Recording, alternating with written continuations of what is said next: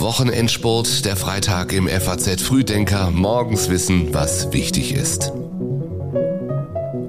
Heute ist der 19. August und das sind die Themen. Bundeskanzler Olaf Scholz muss wieder einmal seiner Erinnerung in der Cum-Ex-Affäre auf die Sprünge helfen.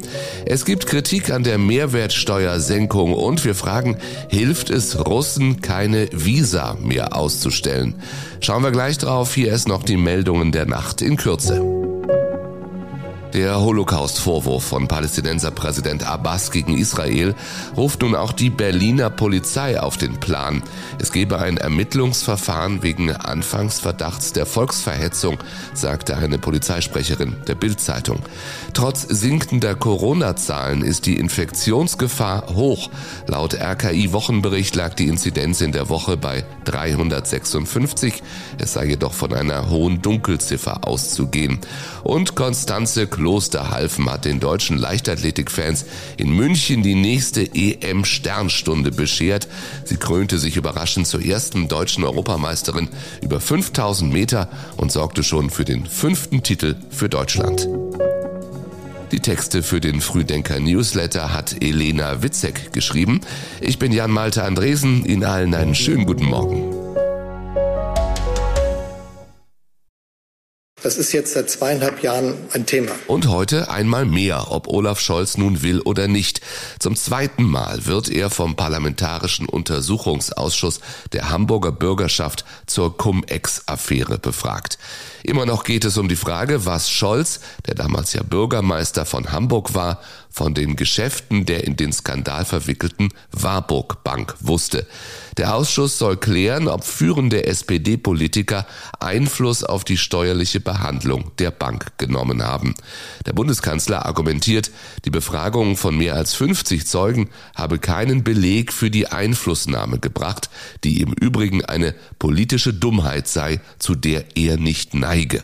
Und wenn man jetzt die Presseberichterstattung über die jeweiligen Anhörungen und anderes verfolgt, dann ist immer das Ergebnis, es hat keine Beeinflussung durch die Politik gegeben, was die Entscheidung betrifft. Allerdings haben Ermittlungen der Staatsanwaltschaft Köln für neuen Druck gesorgt. Sie ermittelt gegen zwei SPD-Politiker wegen des Verdachts der Begünstigung der Steuerhinterziehung im Zusammenhang mit Cum-Ex-Geschäften.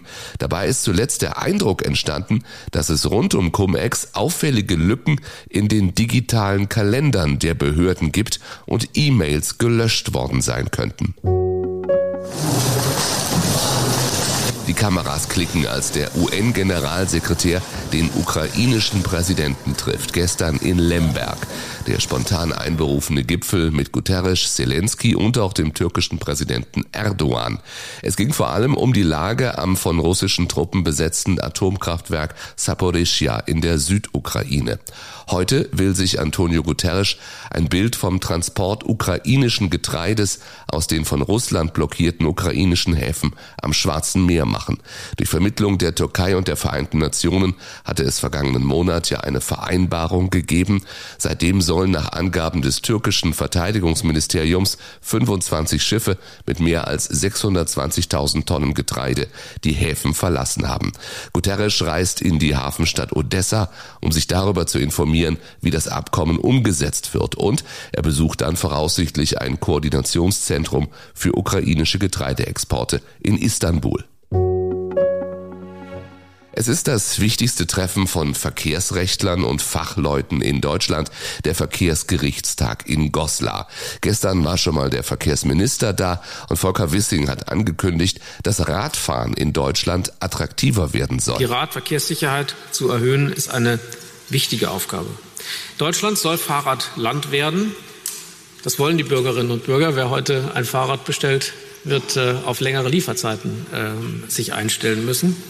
Und äh, wir haben einen regelrechten Run auf das Fahrrad. Heute werden die Experten in Goslar Vorschläge für neue Gesetze im Straßenverkehr machen. Da geht es zum Beispiel um E-Scooter, aber auch um Cannabis. Durch eine mögliche Legalisierung von Cannabis stellt sich die Frage, ob Alkohol und Cannabis im Straßenverkehr rechtlich gleich behandelt werden sollten. Experten warnen, dass sich die beiden Drogen in ihrer Wirkungsweise und ihrem Einfluss auf die Fahrweise und das Unfallrisiko grundsätzlich unterscheiden. Andere Fachleute Fachleute kritisieren die Ungleichbehandlung. Und es geht um Fahrverbote. Einer der Arbeitskreise beschäftigt sich kritisch mit den Rechtsfolgen von Ordnungswidrigkeiten. Das Argument, es würde Betroffene, Behörden und Gerichte entlasten, wenn nicht so schnell Fahrverbote ausgesprochen werden müssten.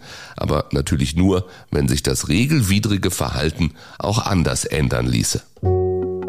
Bundesregierung ist sich einig, dass den Gaskunden keine zusätzlichen Belastungen entstehen sollen aus der obligatorischen Erhebung der Mehrwertsteuer auf die Gasumlage. Die Bundesregierung hat deshalb heute entschieden, die Mehrwertsteuer auf Gasverbrauch zeitlich befristet auf sieben Prozent abzusenken sagt Olaf Scholz gestern. Sieben statt 19 Prozent aufs Gas und das im kommenden und im übernächsten Winter. Der ermäßigte Mehrwertsteuersatz wird so lange gelten, wie die Gasbeschaffungsumlage erhoben werden wird also bis zum 31. März 2024. Jetzt wird aber über die Verteilung der Belastung diskutiert. Kritiker mahnen, dass ausgerechnet die profitieren können, die ohnehin einen höheren Gasverbrauch haben, also etwa Menschen mit einem Einfamilienhaus. Auch der Anreiz zum Sparen sei mit der Entscheidung in Frage gestellt. Ob die Steuersenkung die Mehrbelastung tatsächlich ausgleicht, auch das ist ja umstritten. Die Wirtschaftsweise Veronika Grimm spricht von einem Tröpfchen auf den heißen Stein Stein, auch wenn sie den Bund laut Finanzministerium knapp 5 Milliarden Euro kostet. Und dabei soll es nicht bleiben. Er hat's schon wieder gesagt, Olaf Scholz. You'll never walk alone. In den nächsten Wochen werden wir ein drittes Entlastungspaket schnüren, um den großen Druck, der auf vielen Bürgerinnen und Bürgern, aber auch Unternehmen lastet, abzumildern hilft es Russen keine Visa mehr auszustellen.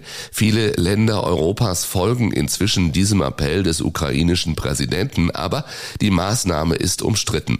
Immerhin zehn Mitgliedstaaten der EU, darunter Italien, Spanien und Polen, stellen russischen Staatsbürgern keine Schengen-Visa mehr aus. Als Begründung wird angeführt, das könne die Opposition im Land halten. Der belarussische Autor Sascha Filipenko kritisiert die Sanktion in der FAZ. Es sei ein Trugschluss, dass wenn die Russen nicht durch Europa reisen können, sie daheim verzweifelt das Regime Putins bekämpfen werden. Die Wähler Putins reisten nicht nach Europa. Unterdessen gibt es offenbar einen Rückgang internationaler Finanzhilfen an die Ukraine. Im Juli wurden ihr insgesamt nur eineinhalb Milliarden Euro neuer Hilfen von westlichen Partnern zugesagt. Das hat das Kieler Institut für Weltwirtschaft gestern gemeldet. Es würden neue Zusagen fehlen, dadurch vergrößere sich die Differenz zwischen den ukrainischen Forderungen und den Hilfszusagen westlicher Partnerländer. Deutschland, Großbritannien, Polen, Italien, Spanien und Frankreich kündigten im Juli gar keine neuen Hilfen für die Ukraine an. Zum Thema passend auch dieser Artikel im Feuilleton bei uns auf faz.net. Der Titel Stell dir vor, die Ukraine gewinnt. Es geht um Putin-Versteher, Querdenker und um eine gefährlich verschobene Debatte. Sehr lesenswert. Wie gesagt, online auf faz.net. Und in der Wirtschaft geht es um die Wärmepumpen. Das teure Gas lässt sie ja attraktiv erscheinen, doch die klimafreundlichen Geräte sind teuer, sie sind technisch aufwendig und das macht es für Nutzer kompliziert. Lesen Sie, wie gesagt, in der Wirtschaft. Wirtschaft online. Ich wünsche Ihnen ein schönes Wochenende. Danke fürs Zuhören. Montag melden wir uns wieder wie immer mit dem Wichtigsten, was Sie morgens wissen sollten, gleich nach dem Aufstehen ab 6 Uhr früh. Erstmal einen schönen Freitag und wie gesagt, ein schönes Wochenende.